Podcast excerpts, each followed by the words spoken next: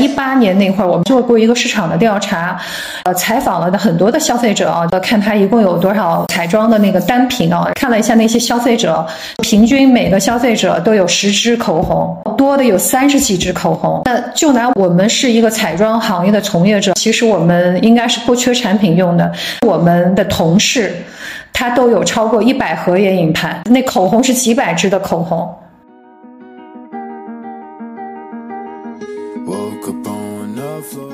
在一九年的时候，大家就觉得这个市场难做了。为什么？因为那时候消费者在一八年已经大量的囤货了，他已经买了所有的品牌，很多的产品都已经尝试过了。在尝试的过程当中，消费者发现什么是适合我的，什么是好用的，什么是不好用的，消费者变得挑剔了。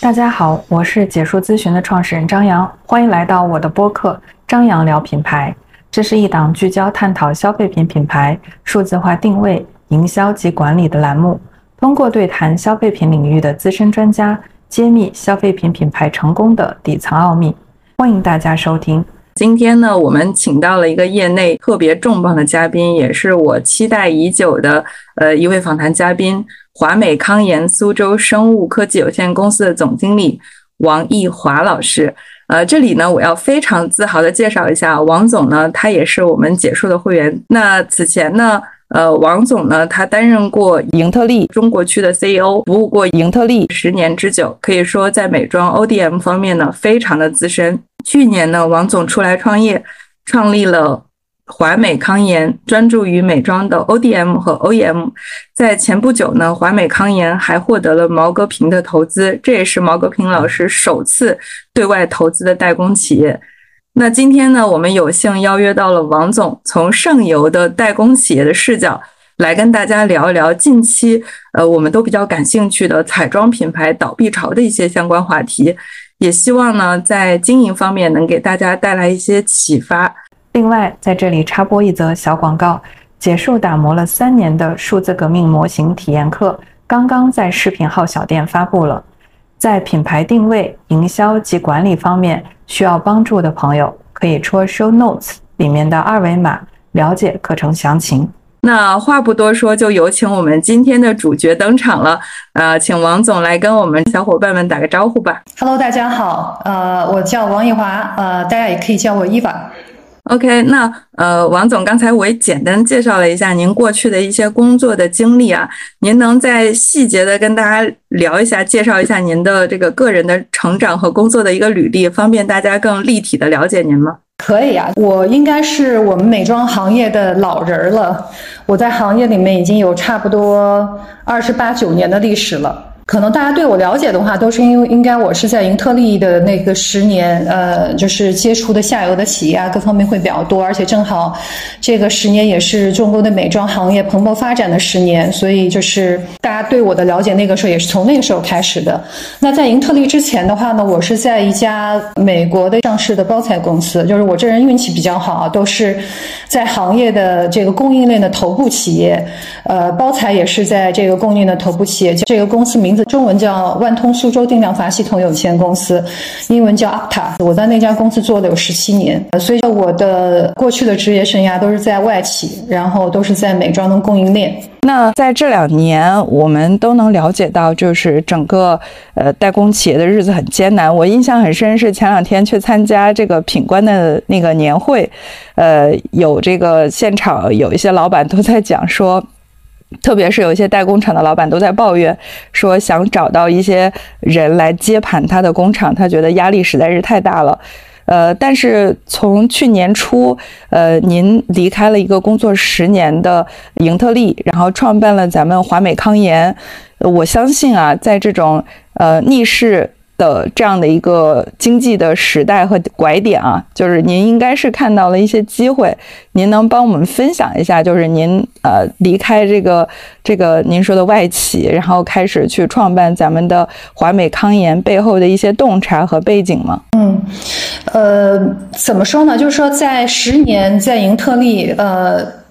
呃，必须得说一下这个英特利的研发能力，呃，真的是非常强。然后呢，也是在这个平台上非常优秀的一个平台上，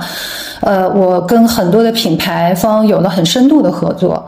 那那个时候，我们经常我跟品牌方也好，呃，聊的很多，然后跟很多的包括这个资本方，我也聊的挺多的。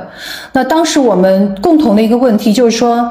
呃，随着这个。这个这个中国的这个美妆行业，它越来越成熟的以后呢，就是说我们其实中国已经不再是一个跟随者了。以前都是说啊，韩流，呃，就是日本日本的，然后欧美的，在呃，就是对我们中国的影响是非常大的。那其实呃，随着这个品牌它越来越成熟，或者就是随着我们这个行业的从业者越来越成熟，消费者他越来越成熟以后呢，其实我们这个。我们这个市场变得跟其他的国家的市场变得有所不同了。那呃，我们现在目前来说，代工厂的头部的代工厂都是一些个就是国际品牌、国际公司，像什么英特利啊、科斯美诗啊、科买啊之类的一些国际公司。那这些国际公司，它其实呃，毕竟是老外的公司，它。并不是很能够了解贴近中国消费者的一个需求，因为你的语言就是不一样的。那所以我们呃很多的很多的这个品牌也是在说，我们想要寻求能够听得懂我们话的呃工厂，呃配合度好的工厂，那也是比较难的。那这个市场上整个代工行业就是两极分化的也很厉害，头部的都是那些很大的，呃灵活度也不是很好啊。呃，那要么就是那些个就是尾部的一些个就是研发没有什么太大研发能力的，没有很强研发能力代工厂，纯粹就是代工的。那所以这个时候我就觉得，就是说对我们来说可能是一个机会点，因为我们呃有可以做成为一个就是比较好的一个有研发的能力，然后我又相对来说我们团队又比较了解这个市场。呃，我们也知道品牌需要什么。其实，因为跟品牌呃聊的比较多，所以我们也知道品牌真的是需要什么。品牌是需要有一个能够同舟共济的，能跟他们一起帮他们解决难呃解决问题的一个代工厂，而不是单纯的就是你给我订单，我生产的这么一个很简单的一个买卖关系的一个，更多的是一个合作伙伴的关系。所以，我觉得这个这个事儿总要有人做，而且就是说，我们中国也是需要有一个有很强研发能力的这么。一个代工厂，所以我想，那我们呃差不多也可以做这件事儿了。所以就是在呃就是很艰难的时候，我们开始就去年我们开始创办的这么一家呃目前来说一家小工厂吧，嗯呃目前来说我们呃做护肤跟底妆类目，嗯嗯了解，呃。呃，我觉得王总您实在是太谦虚了，因为您在十有十年的这个英特利的 CEO 的经验，您应该是看到了，呃，我我认为是彩妆在特别是国货彩妆啊，就是在迅猛发展的这十年，通过互联网，所以您经历了这十年，呃，我相信也通过英特利。呃，因为它在彩妆方面是属于业内的领头羊，呃，有很多知国内外的知名的彩妆品牌都有和它合作过，所以我也想从您的视角，这十年在上游从业的经验来看，您觉得，嗯，咱们国货彩妆到现在为止，就是这十年拢共经历了哪几个重要的阶段？每个阶段呢都有哪些特色呢？嗯，呃，其实我们在非常短的一个时间就跨了非常多的一个阶段啊。我们应该是，呃，在一六年之前，中国的彩妆是可以说是非常非常的少的，呃，也很少有品牌做彩妆。即使有做的话呢，也是呃，就是。条目不是很多的，那什么时候开始彩妆爆发呢？就是在一六年，差不多我记得是应该是在十月一号，应该是在九月三十号的晚上，呃，国家发布的一个呃通知，就是说我们取消了彩妆的消费税，我们取消了消费税。然后一七年的时候的话呢，就。开始就是因为你还有一定的时间要准备产品，一七年就开始大的爆发，所以我们当时我们就称为一七年是彩妆的元年，中国彩妆的元年。啊，那那个时候其实其实坦率说，就是说，呃，品牌都知道这是一个机会，因为消费税是非常呃大的一个比例，我具体比例也不是很记得，好像有二十个百分之二十。二十个点还是什么？因为有点久远了啊，是呃，就是额外的这么一个税，二十二十五个点的这样子。然后如果说是把这个的成本一下降下来的话呢，就是对于整个的售价，呃，就会有很大的帮助，成本呃品牌的成本就下来了，呃，所以那个时候就会有很多的品牌呃开杀入，就就做做彩妆，但那个时候呢，彩妆呢都是以线下。呃，一六年、一七年那会儿，互联网也没那么发达，呃，彩妆的话还是线下为主，然后那个品牌也好，消费者也好，也都处于懵懂期，也不知道怎么怎么来，我也不知道怎么做产品，也不知道怎么做配方，等等等等。然后呢，呃，这个是刚开始，就是很时间很快，就是差不多这么一年的时间，呃，然后在一八年的时候，那个时候就像完美日记这些新锐的电商品牌就开始发力了。就是改变了这个彩妆，呃，更注重消费者体验的这样的一个模式。通过大量的内容营销，就是他们内容营销种草，啊，快速出新，然后还有就是非常快速的响应这个趋势热点话题，尤其就是价格特别的亲民，然后一下在线上就爆发了。然后，然后这个整个是彩妆市场，就是被这些个新锐的品牌带活跃起来了，一下就活跃了。然后话题也非常的多，小红书那个时候也起来了，然后就各种的这种就是种草的文，对消费者来说都是非常非常的新鲜的。呃，然后那个，但是当时那个那个那个品牌，其实确切的说，品牌还是不是很成熟，因为这个从业者。他他不知道怎么选产品，呃，什么样的配方是中国的消费者需要的，适合中国消费者的？那那些品品牌就很简单，说我我不要踩坑，那我就在选品的时候我就选择呃这个大牌选过的做过的配方，就是。就是大牌用过的，那肯定就不会不会翻车了，不会踩坑了。这个大牌用的颜色，那我也用这个颜色，那肯定是也是不会踩坑，不会翻车了。而且就是大牌卖两三百块钱一支，我买百来块钱一支，就做更多的就是走的就是大牌平地的这样的一个路子。那个时候，然后那个时候就是是盈特利的黄金期，就是因为所有的品牌都说呃来找盈特利，因为盈特利有很多大大牌同款的配方，就就是那个时候。真的是，确实是，呃，就是就是非常非常多的项目，每天都有很多很多的配色，然后就是差不多就是这个，也就是差不多就一年的时间啊，这个时间就很短，就是其实到了一九年的时候，品牌就是开始成熟起来了。呃，我觉得就是那个时候开始，像完美日记啊，就是就是他们是打头的，就是来找像我们，就是我们要定制定制配方了。就是我已经不满足于，就是说，呃，就是大牌平替的配方。就是我更多的就是我觉得大牌的配方已经不这么适合消费者了。他看很多的那个就是差评啊，很多的评论等等，然后他觉得就是说我要做的就是要跟大牌不一样的东西，要有自己调性的东西，然后有不同的东西，然后就开始定制配方。然后呃，就是感觉就是那个时候品牌也就在往想着就是我的品牌定位是什么，我跟我的竞争对手来比我是不一样的东西是什么，而且就是那个时候其实，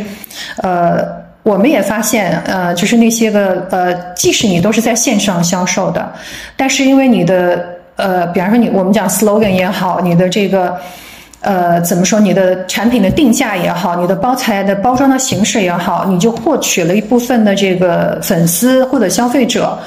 那你其实每个品牌，它即使都是线上销售，但是其实它面对的消费群是不同的，所以他们也开始要为我我的这个消费群去定制产品，然后慢慢慢的再往品牌的这个方向再开始运作了。然后呃，这个这个一九年过后，很不幸的就是就是疫情了。就是进入了一个新的一个阶段了。疫情，疫情其实真的是改变挺多的。一个是消费习惯改变了，呃，对于配方的，对于产品的本身的要求也不一样了。因为，呃，长时间佩戴口罩嘛，那你这个防蹭啦，呃，等等，就是敏感啦这些问题都已经都会就是突出的表现出来。那对品产品的这个要求就更高了，安全性啊各方面就更高了。呃，这个是在产品端的，而且就是另外的话，其实。大家，嗯，品牌都会觉得，就是疫情来了以后，就是产品生意不好做了，就是其实也是消费者对整个呃经济环境的预期，就是未来的收入预期不是特别看好了，所以就是他们也要看紧自己口袋里的钱，捂紧自己的口袋，也就冲动型的消费就少了。对，他就不消费了。这个就是就是现在我们面临的这么一个一个阶段。其实你就看从一七年到现在，其实真的是没有多少年，我们已经经历了人家呃欧美这个就日本这种市呃市场的好好多年的这个一个过程。我感觉好像还是互联网加速了这一切，因为它信息太对称了，就效率太高了，就是它加速了整个产业的一个升级。对，是这样的。整个供应链的速度也会变得非常的快。您总结了几个阶段，我也一直在做笔记。就是立足在现在，从取消了咱们的彩妆的一个消费税，然后一七年展开了我们中国彩妆的元年。那个时候呢，可能大家呃优先想到的是去做一些大牌平替，然后直接用大牌用的供应链来去生产呃这个用用大牌的一些配方的一些产品。然后再到通过互联网获得了很多消费者的即时反馈，然后了解到我们是需要贴合中国老百姓的肤质，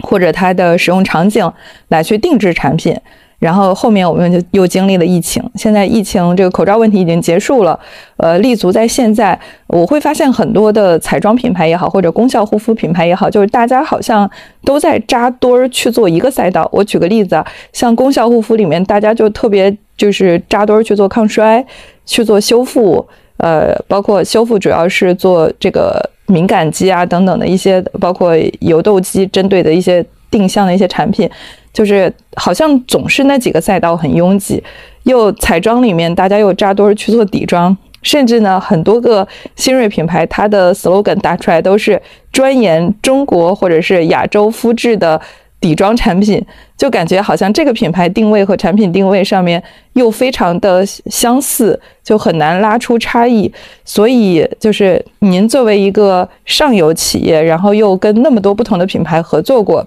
您觉得就是到现在为止。每个企业，无论是彩妆也好，功效护肤也好，就是它的个性化到底体现在哪里？嗯，呃，其实护肤跟彩妆的差异还是蛮大的。护肤为什么你觉得就集中在这几个赛道？因为法规规定就只能在这几个赛道上玩啊。因为法规是有规定的，就是你的功效宣称，呃，你只能有抗衰、呃保湿、舒缓、美白等等等等这些功效宣称。如果你不在这些功效宣称的范围里面，那你就要做特证。所以这个这个就大大的呃，就是把这个护肤的赛道就规定死了，你就只能在这个赛道里面玩，呃，就是弄窄了。你你呃，然后另外一个就是说，其实你无论说是呃抗衰，那这是永恒的主题啊，谁都怕老。呃，那那这个是永恒的主题，对，呃，包括之前我们中国人喜欢白，那那在很多年的话，这个这个美白又是一个永恒的主题，就是在过去那段时间。那在在另外一个，你就说保湿，那保湿是所有护肤的一个基础，所以就是其实护肤的话呢，你要把护肤做好，其实这这几个赛道，就是你能够把这一个赛道吃透了，就已经是已经是非常了不起了，因为就这个就是呃人的痛点，我们讲产品。做品牌也好，做产品也好，我们的目标都是要解决消费者的痛点。我们都是要解决问题的，就是品牌。我们我们做供应链，我做品牌，呃，也都是我为我我做供应链，我是为品牌解决品牌的问题，品牌是为消费者解决消费者的问题。那消费者的问题是什么？消费者怕老，消费者想白想白，就是在护肤的护肤的护肤的话，它会跟健康这一块比较搭界一点。但彩妆的话，它就跟时尚比较搭界。那我们刚刚说就是。就就彩妆这块儿，为什么说要大家走底妆？因为我是我是觉得，就是为什么会大家都走底妆走的会比较多一点？因为前两年大家还记得，就是这个彩妆，大家疯狂杀的都是什么类目吗？都是口红、眼影，就这些色彩类的东西，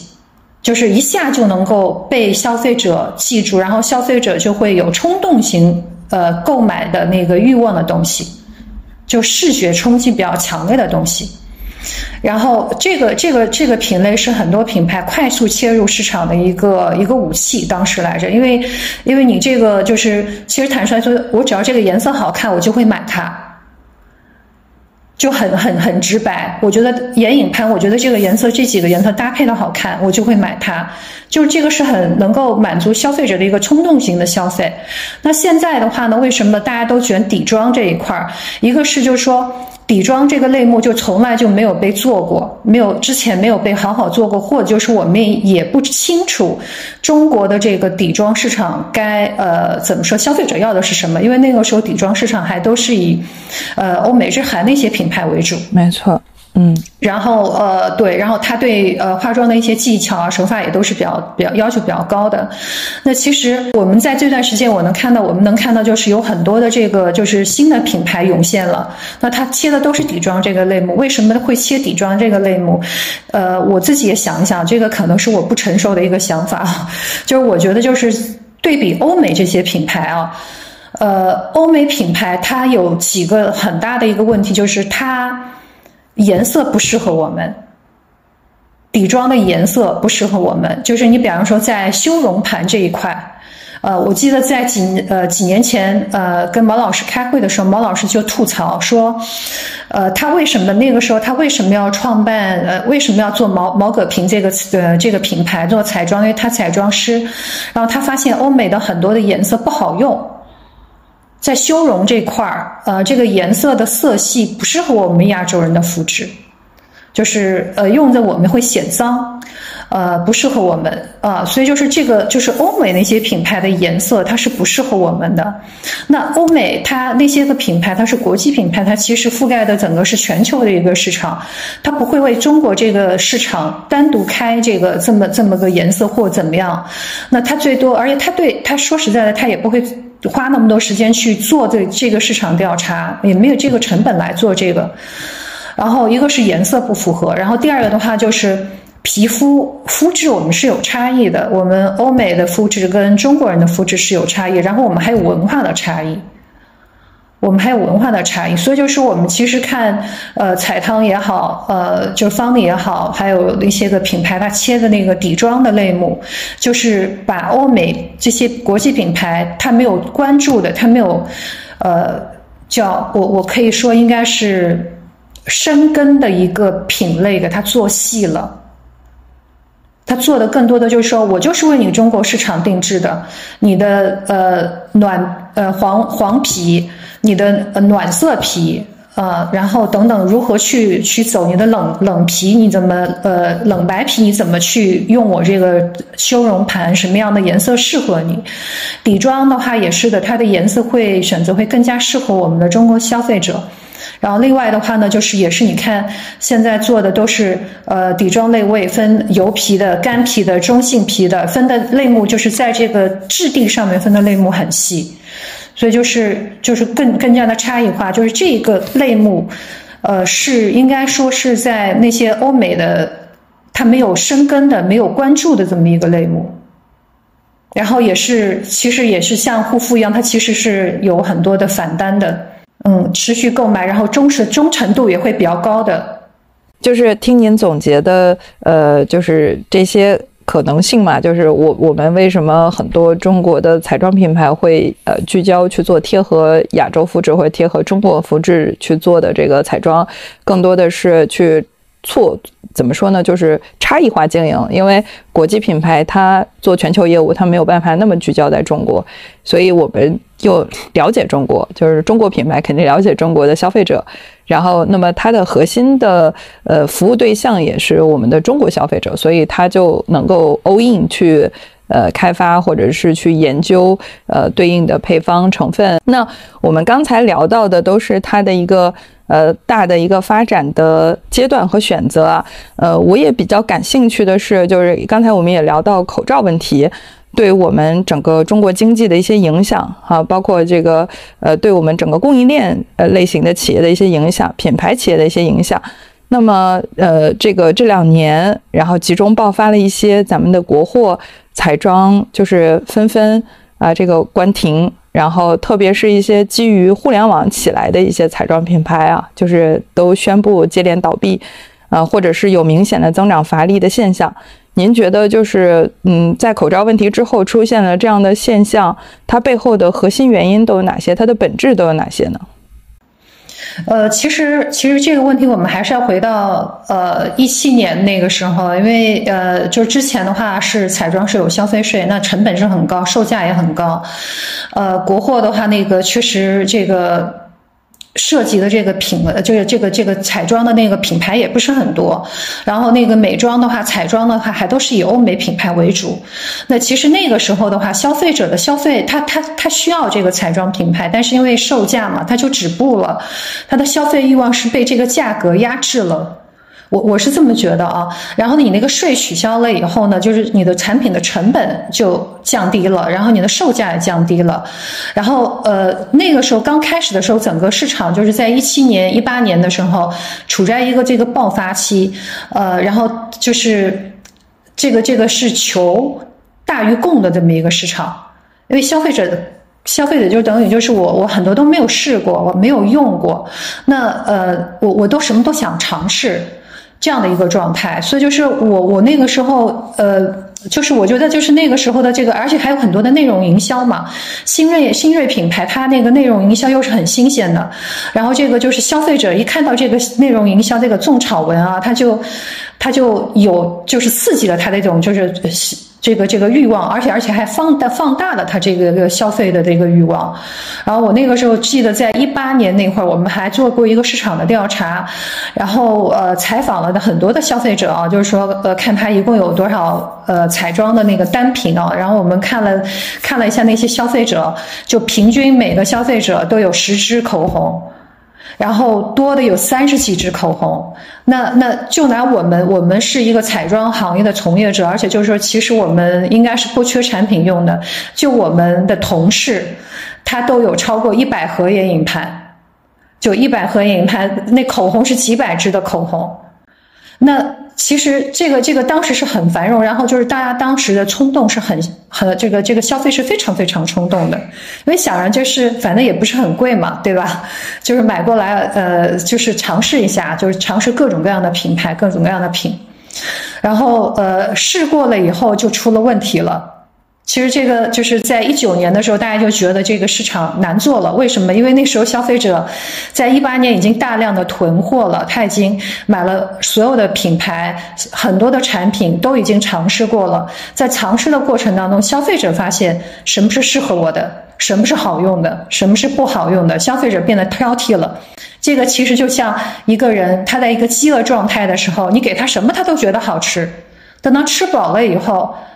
你说他肯定是要挑挑选选了，他觉得这个也不好，那个也不好吃，他就要选择性的去去吃东西了，对吧？所以这个是一样的。然后呃，其实所以就是，而且再加三年的疫情，呃，整个的这个这个经济环境也不好了。呃，口袋里没钱了，那我就要更加省着点花了。再加上品牌的营销模式也没有什么太多新鲜的东西，还是不断的内容营销。呃，彩妆嘛，能有能有啥说的？就是颜色呗。呃，然后这个这个持妆度呗。然后消费者也看腻了，冲动也没了。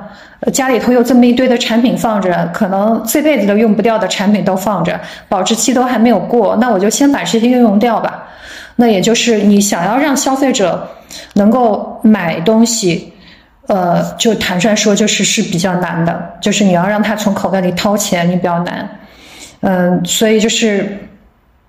就是怎么说呢？对于品牌来说，就是目标就是品牌，就是你在这种状况下，你肯定就是你要关注，就是说。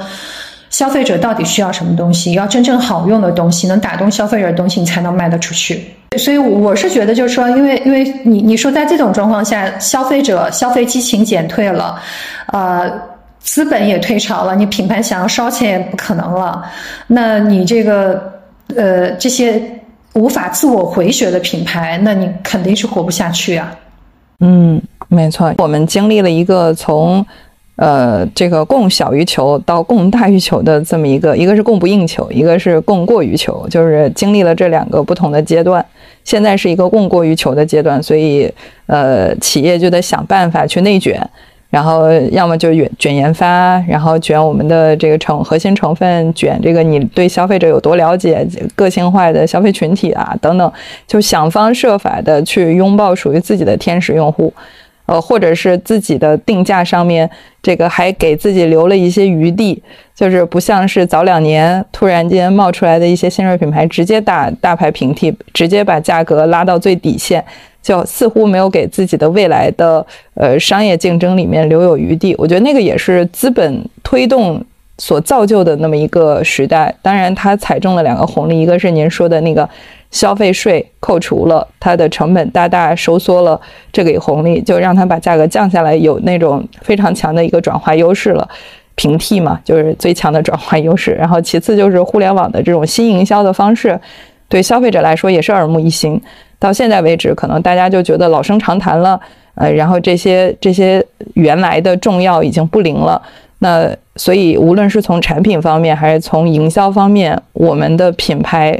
都要去找到新的突破口，否则就要面临一些这个被淘汰的命运。那那哪些被淘汰，可能就是。呃，比如说给自己留有的余地太少，就是定价太低，然后没有一些充足的子弹去应对现在的比较难的这种经济周期，亦或者是呃，这个在产品上离消费者很远，然后之前你像很多白牌啊，它本身就只打价格低，然后好像除了价格低之外也没什么。这个好的这个产品优势，以至于就是有点像割韭菜，割一茬之后消费者不复购，那这一类的产品可能品牌随着时间的流逝，它一定会被淘汰掉。所以，呃，有时候我们都觉得，就是当发生一个呃阶段性的拐点的时候，它就像硬币的两面，它都是有 好的一面和不好的一面。我觉得好的一面是，就这样的一个经济周期，其实帮我们淘汰掉了在。供过于求的时候，就淘汰掉了一些在供应上面达不达标的一些企业，或者是倒逼着一些能够不断迭代自己的企业，这个去提供更优的对于产品方面的或者服务方面的一些解决方案。然后去迭代自己的一些营销和渠道等等，呃，所以再聊回到就是咱们现在在做的这件事儿啊，呃，因为我在呃咱们开播之前有去阅读过咱们的介绍，然后里面有一句话特别吸引我，呃，咱们这个华美康颜的目标是做国货美妆的芯片的制造商，然后这个这个芯片和制这制造啊是智能制造的那个制啊，就是。让我觉得还蛮开脑洞的，因为以往我们认为这个这个名词一旦出来，它比较像是，呃，这种电子企业或者是一些三 C 类的产品。就是当我们把它放在了美妆产品身上，就我想知道这句话背后我们想要去传达的，呃，企业的一些价值观或者是我们的服务理念、产品理念是什么呢？嗯，呃，其实芯片的话，就是我们讲一个在我们这个美妆这个赛道上面的话，我们的核心，我们的核心就是产品的配方，产品好不好用，能不能留得住消费者，消费者不会因为你这个包材长得好看来复来来重新再买一个复购一个，但他会因为你这个配方好用，他会产生复购，所以就是呃，这个一个产品的核心，那肯定是配方。所以，呃，我们是做配方的，呃，所以我们我们认为我们是美妆行业的这个芯片的一个制造商。然后，为什么用这个智慧的智？那那就说我们也要跟其他的代工厂不一样的，就是就是智，也就是脑子的意思，对吧？智慧的意思，就是说，呃，刚刚我也说，就是我们是希望能能够为品牌解决一些问题，嗯，那我们是呃。就是跟品牌共赢的，我们是很多情况下，我们是呃在品牌的角度，或者我们会有呃跟在整个这个市场的一个呃视野的情况下，我们给品牌做一些建议，然后呃就是更多的参与到一个品牌跟品牌共创这么一个产品的一个角色。那所以我们用用这个智，就更多的就是说，不是说是品牌让我们干什么我们就干什么，我们也是有自己的输出的。就是和传统的供应链的那种，呃，只是一个代加工企业的这种内核不一样。就是我们是需要贴合客户他的呃当前的目标，然后以及现在他的主流的消费群体的需求，我们去通过我们的经验，因为过在过往我们供应链企业，而且是海外的这种供应链企业。嗯，已经工作了就是十年经验的这种团队组合在一起，肯定是能够，呃，用更市场化的思维去贴合这个客户的实际情况来提供一些解决方案的建议，然后再拿着这个被确定好的建议来去投入到呃配方的生产当中，呃，这个是我们和传统的供应链企业最大的不同吧。对，是的。那呃，刚才聊到配方这个词，是我们抓住的产品内核啊。呃，其实我是一个。可以说是护肤和彩妆的小白。我我就是它不是有几个档嘛，什么配方档、成分档，然后最后一个叫跟风档，我就是那个最后那个。很不幸，我是跟风党，就是哎，大家说这东西特别好，然后我就去买。就我我的这个购买清单里面都是被朋友种草过的产品。然后，嗯，所以这个我比较好奇的是，消费者的认知有达到这个水平吗？就是，呃，因为我知道一定是有一些这个配方党和成分党的这种专业的意见领袖的消费者存在的，他可能也是一个知名的达人，他一直在钻研这件事儿。所以，呃，我在想，就是配方它是我们的产品复购背后的，呃，本质呢？就是这个因素大一点，就是可能。把配方达到了某种需呃某种某种标准之后，我们的复购率，就消费者可能也不懂它是什么配方，只是在使用之后的体验感会增强。呃，它的肤感会更强，所以它的复购率会提升。呃，它这是复购的本质，后面是配方，这是一种选项。第二种选项是配方，是越来越多的消费者在认知层次很高，就是越来越高的情况下，大家会关注的。就是我想知道，从消费者决策和配方的重要性上面来讲，就是它对于复购的影响更重，还是对于呃大家对成分和配方的极致追求的这种认知的。呃，这个决策更重。呃，现在目前来说，消费者是跟风党会比较多一点。呃，就是哪个哪个呃 KOL 在推，哪个主播在推，达人在推，那我就买他的。李佳琦推了，呃，陆王宇推了，我就买他。这个其实是很多的，但产生复购的话，肯定是离不开配方，这是肯定的。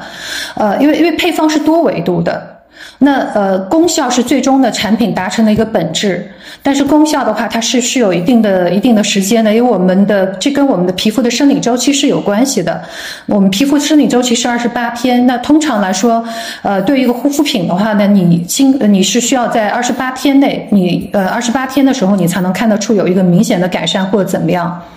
那呃，对于一个配方的话，它其实多维度的。我要有功效，因为现在呃，所有的人都要卷功效。那我们也比较擅长做功效护肤，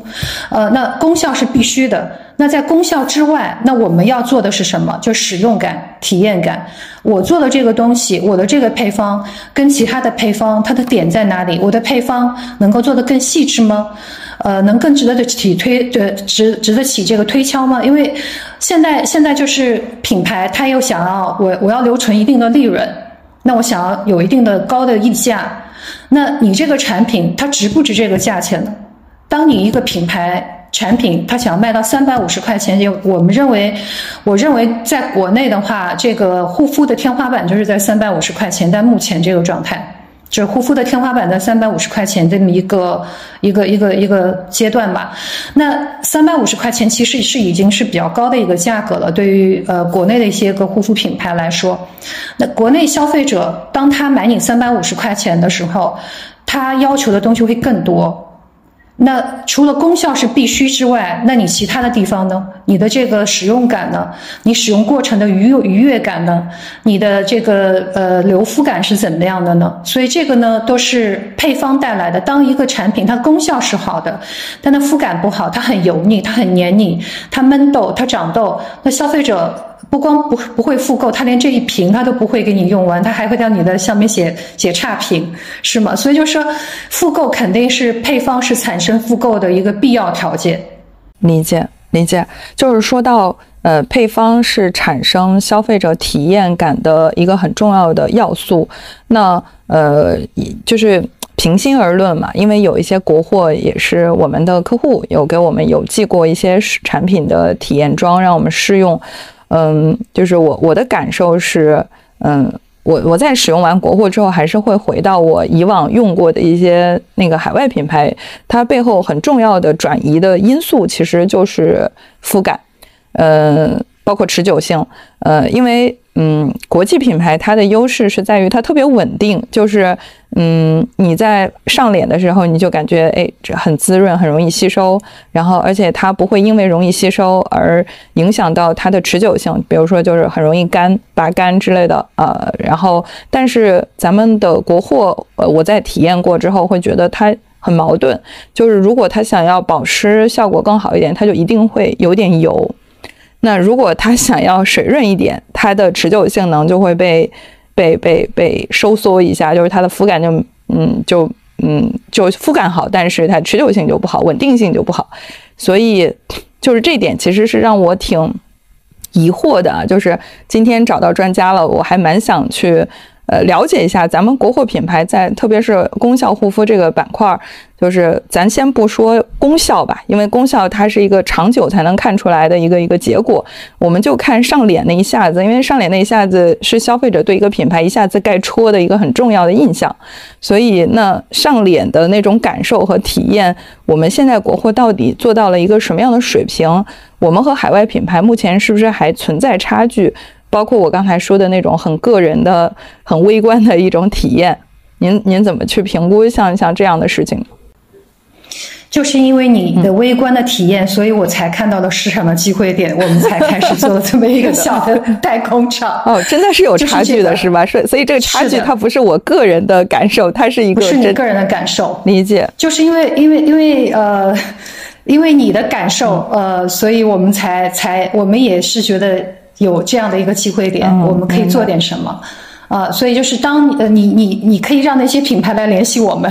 我们跟他做一个配方的升级。对对对对。对这一点很重要，因为，嗯，我之前就是我们去做消费者研究的时候，会发现一个很有趣的现象，就是消费者对一个产品的评价，因为现在评价很透明，你很难去掩盖一些差评哈。就是它的评价会存在两类，一类叫显性评价，一类叫隐性评价。显性评价就是他在开了箱使用体验了，可能在七天内他立刻能感受到的，他就立刻会去写差评，而且消费者没有那么的。理性说，我就是你的产品肤感不好，但是效果好，我就给肤感打低分，给效果打高分。没有，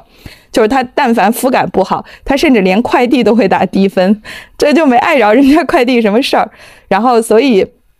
对，所以就在这个点上，就是公就是在配方如果能达到一个很好的肤感的大前提，其实我觉得显性的差评就会被压到，就是就不会被。快速的冒出来，被消费者反馈出来，然后影响到你的，呃，要么就是针对他的复购的二次销售，或者是影响到一些新的消费者过来，哎，看到你的差评这么多，肤感那么差，他就可能就离开了，你连转化他的机会都没有。然后那隐性一点呢，就是。就是刚才我们说的功效本身嘛，就是我想美白，我用了很长时间，发现没有任何的用处啊。然后我想这个祛痘，用了时间更长的时候，我会发现我的这个痘痘的问题更严重了。就是等等这些，其实我觉得就是在在功效上可能没有做到它需要承诺的那个效果，呃，但是呃显性和隐性，我觉得这两个同等重要。就是很多的企业它会牺牲显性。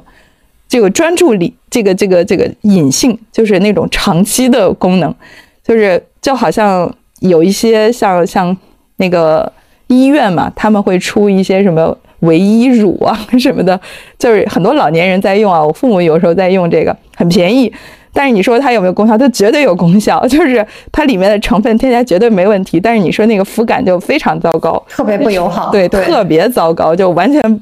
就是你拿它擦手，你都觉得有点油，有点黏腻。那所以就是就是，但是真的有很多的企业，就我接触过的，呃，包括就是我们也会拿到一些咨询，企业咨询，就是大家好像特别着眼关注于效果本身，而忽略了在效果之前给消费者的这种好印象，甚至这种好印象里面不仅仅有肤感和持久性，它还有一个呃叫叫香味，就是。味道是很有穿透力的。我我有时候用一个，呃，这个产品它可能各方面都好，但是它的味道没有打动我，或者是我对这个味道有抗拒，我可能也就不使用了。或者这个味道让我觉得哎很亲近，让我有了一种回忆感，那我可能就因为味道而买单。它但是它明明就是一个护肤品，它不是一个香氛香氛类的产品，所以那个。我我觉得消费者在感性这个层面上，刚才我们总结的这个显性和隐性的两个因素，我觉得可能就是我们供应链企业和我们的品牌，呃，都需要去共同关注的两个点，就是失去哪一个都不对，因为失去显性，你会出现很多很多的差评，这些差评都会影响你的复购和你的拉新，然后隐性的话更糟糕，就是连连那个红人都会站出来去讲你这个产品就是就是智商税，那这就更糟糕了。所以，嗯，内内功和外外面呃这个外内内修心外修力，可能我觉得这两方面都是要共存的啊，就是它才能够达到一个在消费者心目中的呃沉淀下来的对这个品牌的一个好印象。对，其实我我一直喜欢用这个时装行业啊，就是服装行业来跟我们这个行业来做对比。我觉得就是说护肤，呃，我们的产品也是这样，就是说你看服装行业也是这样的，你这个面料再好，它再高级，你做成个麻袋也没人穿呀。没错。所以就说，你功效就是你的面料，你的面料要好，但是你的款式就是你的肤感质地，颜色就是你的香味。对不对？就是你这个三个点你都要顾及了，你才能是称作为一个好的产品。嗯，真的，真的还蛮深。这个比喻很贴切，然后又非常容易，就是被联想到。嗯，我觉得这这个今天的内容还是值得很多的新锐品牌的老板去。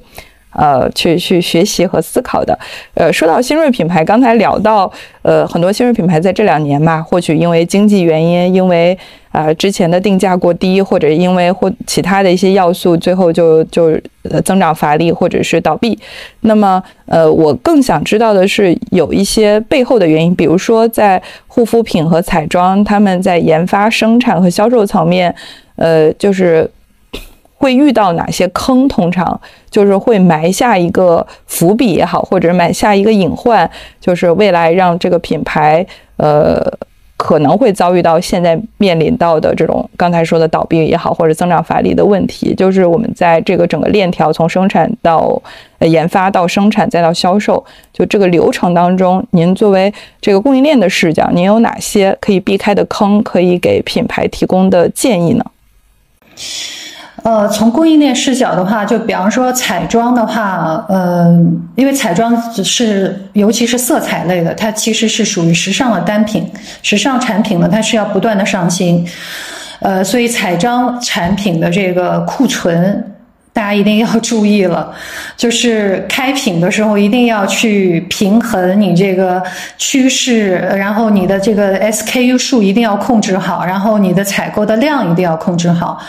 呃，库存是非常关键的一个点，往往压倒彩妆品牌的就是你的库存，因为很多很多彩妆品牌就是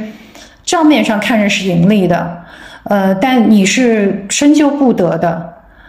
呃，因为也也有也有一些个资本方会来问我，然后说，哎呀，这个这个品牌，你看它的账面上它盈利的哦。我说，那你它里面放了库存了没有啊？它把库存的折旧放进去没有啊？你知道它有多少库存吗？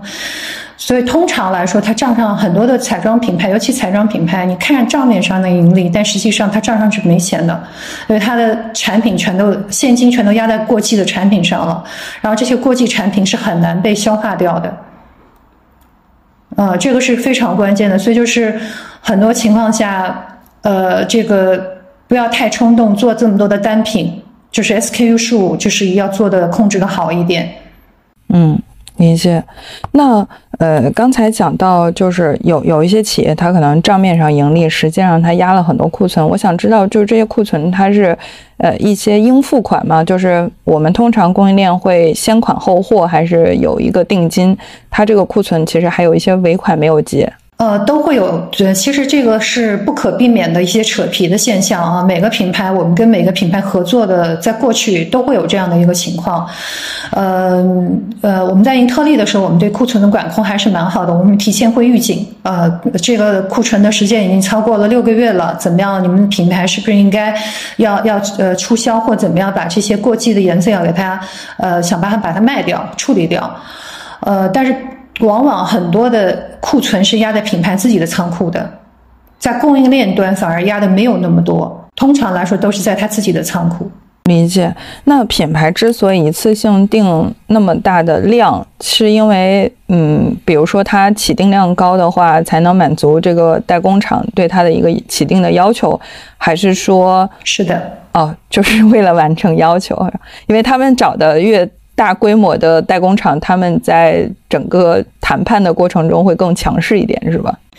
不是不是，因为你每一个呃，就是你从开机也好，你从原料采购也好，等等等等，就是你一个彩妆一个色彩类的话，你一个单品五千呃起定是。就是是真的是比较少了，是比较合理的。其实很多的你你光光只有五千，这个是没有太大问题。但是很多情况下，很多品牌它会，呃，怎么说呢？就是可能比较乐观，在上市的时候，或者就是上市了以后一下反馈比较好的时候，他会比较乐观，过于乐观，然后对一些颜色他复购了，他又重新下了单了，然后这个颜色就变成了库存。其实消费者在色彩类的话，它基本上它是不会复购的。就同一个颜色，它是绝对不会复购的，所以就是真的是没有必要去去对于很多的颜色重复的去下很多的订单。所以所以现在也有很多品牌扎堆做底妆，也是因为底妆是相对彩妆里面在库存里面安全一点的品类了。是就是在复购上，彩妆对底妆更接近于护肤。那嗯，除了像像。那个底妆类的产品啊，我之前也听说过一种说法，说复购率比较高的还有一个品类是眉笔，是真的这样吗？就是眉笔这个品类是值得压的，是吧？呃，因为每个人都要用啊，理解。然后它它的色号的迭代就是没有那么的快，就不像是眼影盘或者是口红一样，就是没有没有，就可能十年都在卖同一个色，都卖的还挺好的。对啊，就就那么三四个颜色吧，因为就是呃，跟我们的皮肤的肤质，呃，染的头发、染染发的颜色的习惯等等是相关的。我们我们通常来说，大部分的人都是灰色、棕色，呃，就是偏暖一点的棕色，偏冷一点的棕色，这样子就可以。全中国都覆盖了，嗯嗯，然后我也比较感兴趣定价层面，因为刚才我们有聊到这个国货的彩妆，特别是平价彩妆，有很多到最后这个出现了。这个负负盈利的情况是因为定价过低嘛？那您刚才感呃给到了一个 benchmark，说现现在咱们那个护肤的天花板是三百五十元，那我们现在国货的彩妆的天花板，就您可以拿一个品类来举例子，就是我们大概是一个什么样的水平，就定价水平。国货的，比方说我们通常来说用呃口红这个类目来做一个一个。就是标的，那通常来说，国货的这个口红的售价的天花板是在六十九块九，就差不多就是这样，六六七十块钱的这样的一个一个范围。口红这边我其实没有太直观的，就是感受，因为我没有买过国货口红，但我买过国货的唇釉，是哪个品牌我就不说了。嗯，我的感受就是我从来没有。我也买过一些海外品牌的唇釉，也买过国货的唇釉。我从来没有用完过，呃，海外品牌的唇釉，但是我用完过很多跟国货品牌的唇釉。就我想表达的是什么克重的问题，就是它的定价看起来便宜，但是实际上呢，它的里面的内容量它的没有那么的大，就是折算到每个单一的克重，它是不是有的还再打一个？这个什么价格的认知差，就是它其实加总的价格会大于一些海外品牌。就海外品牌可能在里面灌装的容量上面，它是有一些非常重呃标准的要求的。呃，国内品牌其实去把这个容量做小也是不得已为之，而且就是而且其实还是满足了一个消费者喜欢尝新。没有长性的这么一个特点，因为中国消费者，特别是年轻消费者，他喜欢尝试不断的新的东西，但是呢，他又不会，呃，像您这样把一支口、一支唇釉用光的消费者，我觉得也是比较少的，因为他一下可能买不同的很多的，然后呃，在不同的场景下面、心情下面，他换不同的颜色等等，所以说，呃，就是消费者第一个就是他试错的成本大幅的降低了。它可以便于消费者去，呃，以比较低廉的成本去试新的品牌，试新的颜色、新的配方，呃，这样的话，这个，然后而且消费者本来就没有长性，嗯，没错，它很多情况它也是用不完的，所以这样就就解释了为什么现在那个小样啊，产品小样特别受欢迎的原因，因为更小的容量更容易让他去，呃，时不时的去替换一些新的产品。新的色号或者是新的品牌，嗯，有意思。那呃，说到彩妆，就还是会想说去聊一些在这两年呃发展还不错的彩妆品牌，比如说像彩棠、方里、Blank Me，然后包括您提到的这个毛戈平老师做的毛戈平。呃，那您觉得就是这些之所以呃在疫情当中还能够逆势增长的品牌，他们身上都有哪些就是值得我们国货去学习的一些元素呢？呃，我觉得一点，他们的共性都是他们非常专注在中国这个市场上面，他们尽可能的去了解了他们所呃他们要服务的消费者，他们消费者要什么，需要的是什么东西，就是去解决这些消费者的一些个问题。嗯，我觉得这个这个是他们一个成功的一个比较比较重要的一个点吧。另外的话，就是它在呃一些某些品类上的生根，就是聚焦，也是帮助他们能够快速破圈的一个很重要的一个因素。呃，但是我看到的是，嗯，这个可能越来越多的品牌，它达到一个品类瓶颈的时候，它还是会想方设法的再去扩一点点新的品类，然后尝试突破一些新的增量嘛。呃，所以比如说像这种以底妆。包括彩棠，它最核心的产品是它的那个修容盘，然后，所以，嗯，它有一个爆款产品进入消费者心智之后，你觉得如果它再去扩一个下一个品类，它去扩什么相对是安全一点的，然后也贴合它当前正在服务的这些用户的心智呢？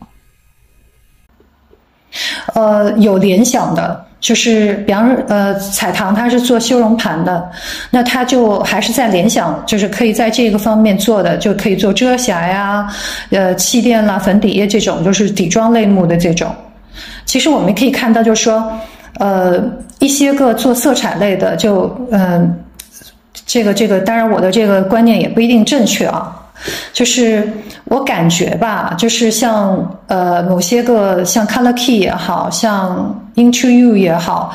消费者知道他们的就是唇釉比较耳熟能详的。那其他的他们可能在这个同样这个品牌下面，他们想要扩其他的也是比较难的。那他们可以去扩唇线笔啊。润唇膏啊之类的这种跟唇部有关的东西，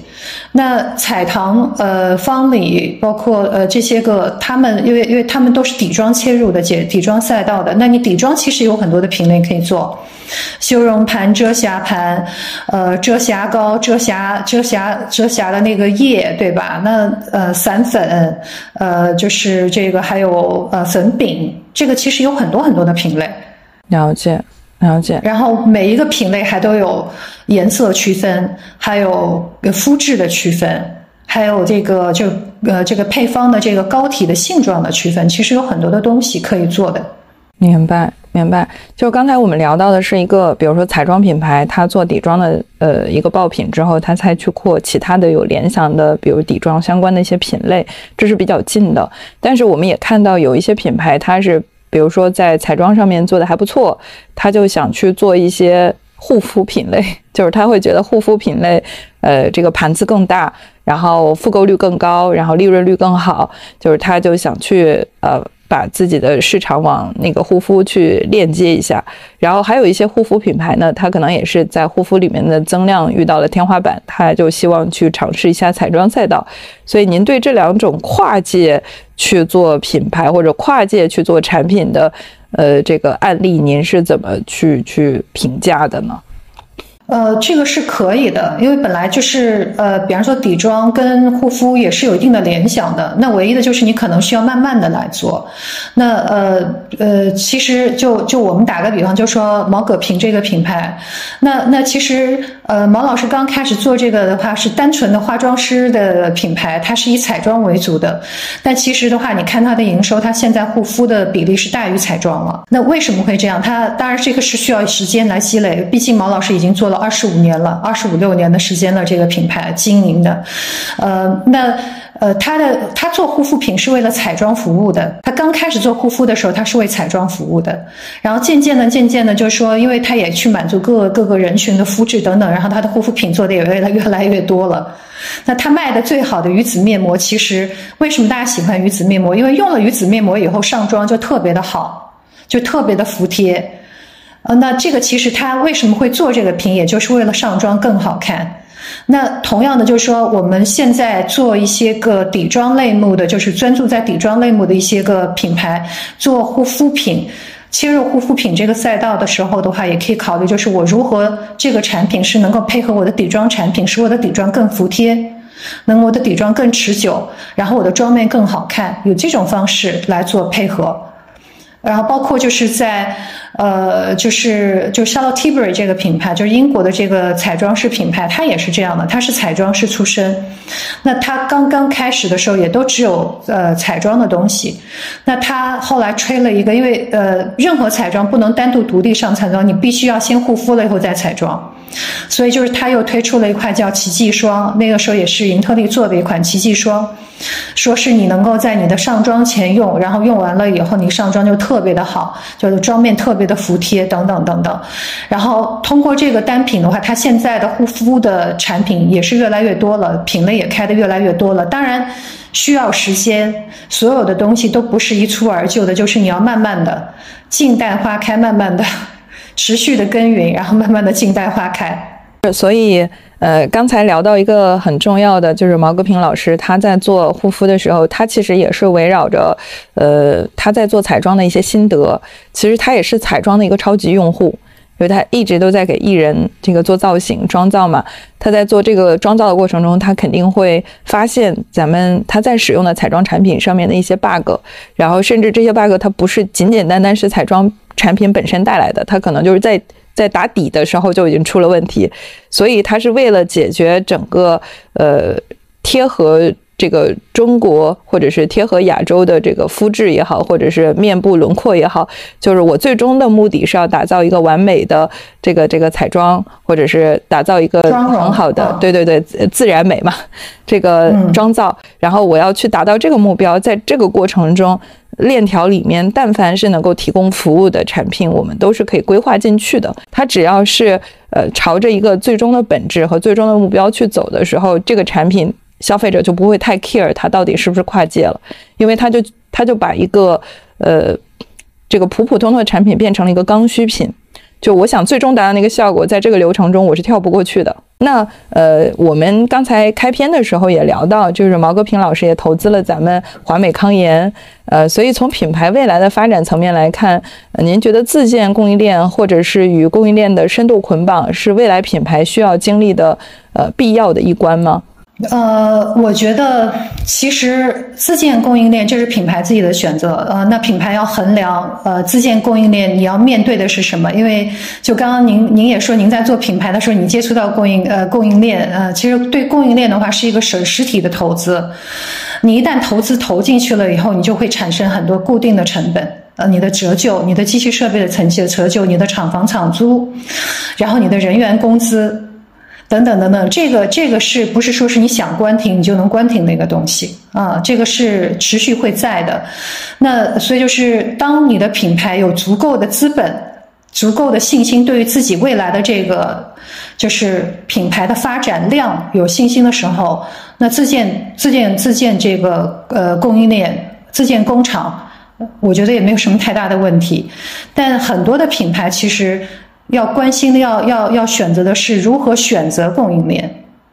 去选择合适的供应链是一个比较关键的一个点。因为我我们是觉，我是觉得就是很多的品牌，它在选择供应链的时候，它第一个选择就是说价格，你这个你你你们太贵了，我不能跟你们做。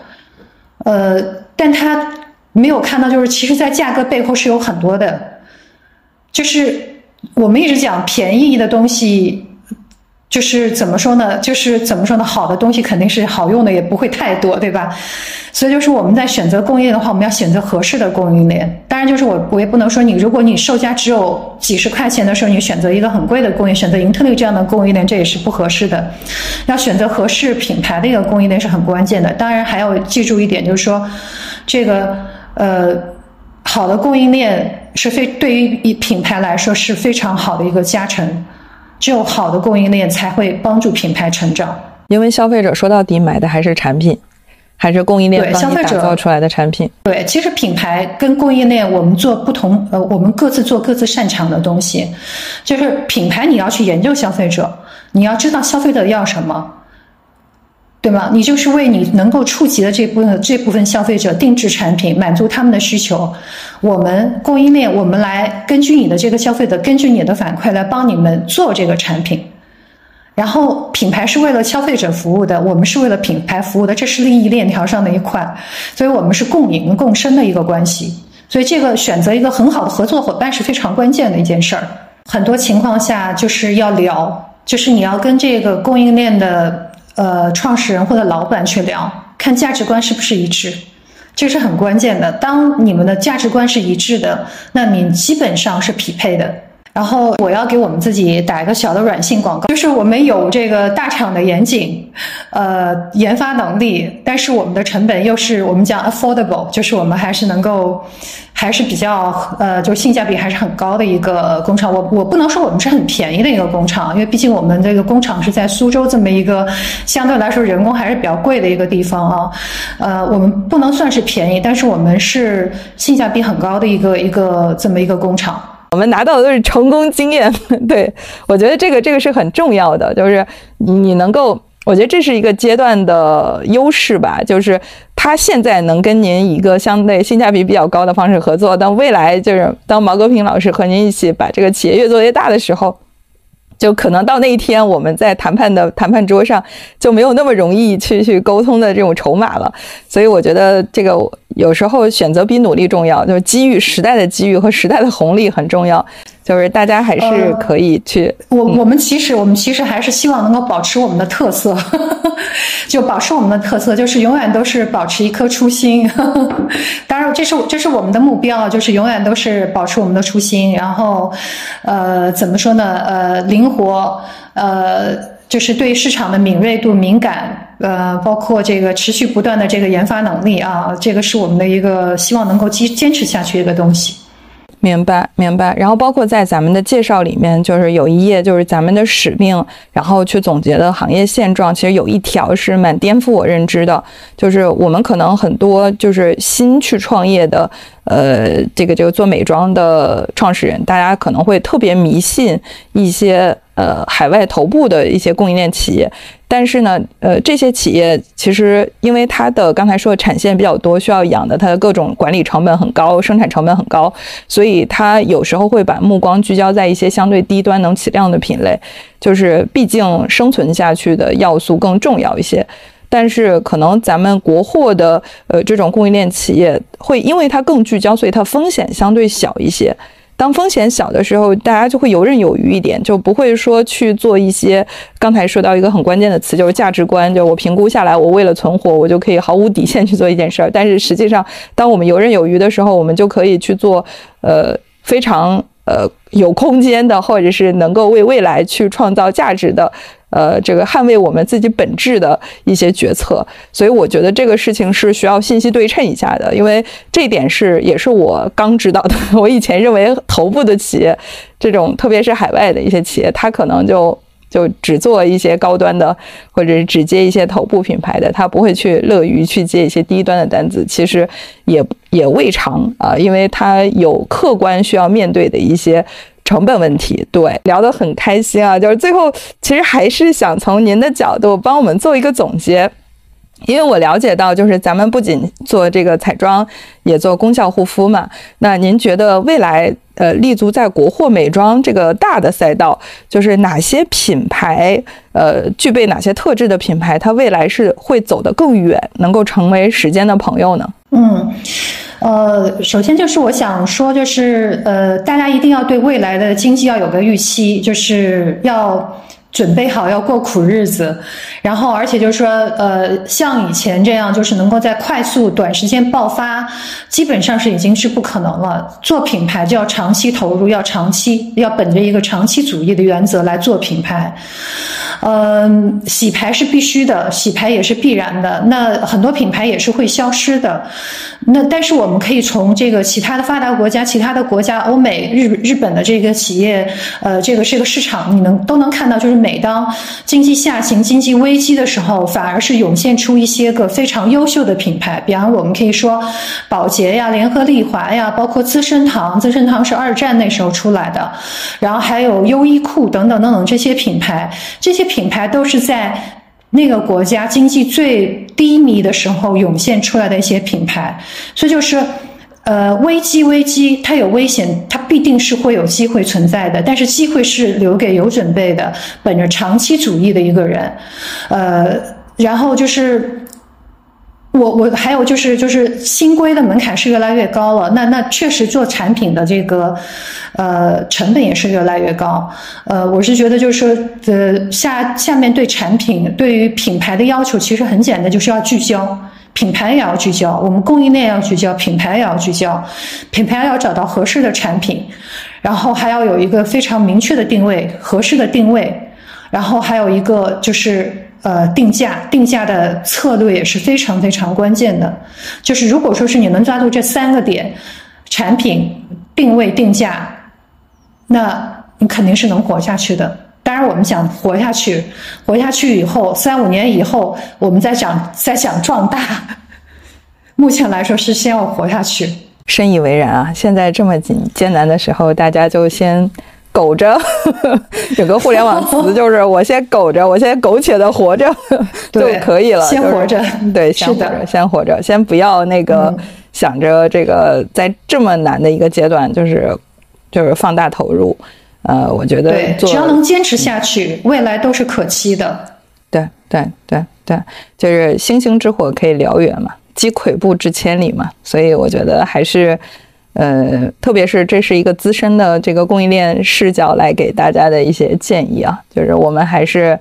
嗯，要贴合，一个是贴合自身的发展战略和发展规划，然后贴合自身的优势和有经验的合作伙伴去合作，然后在合作过程中能吸取这些合作伙伴在过去所沉淀下来的一些行业的经验或者说认知也好，就是能帮助你省掉很多不必要的投入。啊，所以我觉得这是我今天获得的最大的收获了。那最后还是要感谢一下王总，今天聊得很开心，希望有机会未来还还能跟王总做更深度的这种交流和学习。那今天就先到这儿了，好，拜拜，好，拜拜，拜拜，拜拜。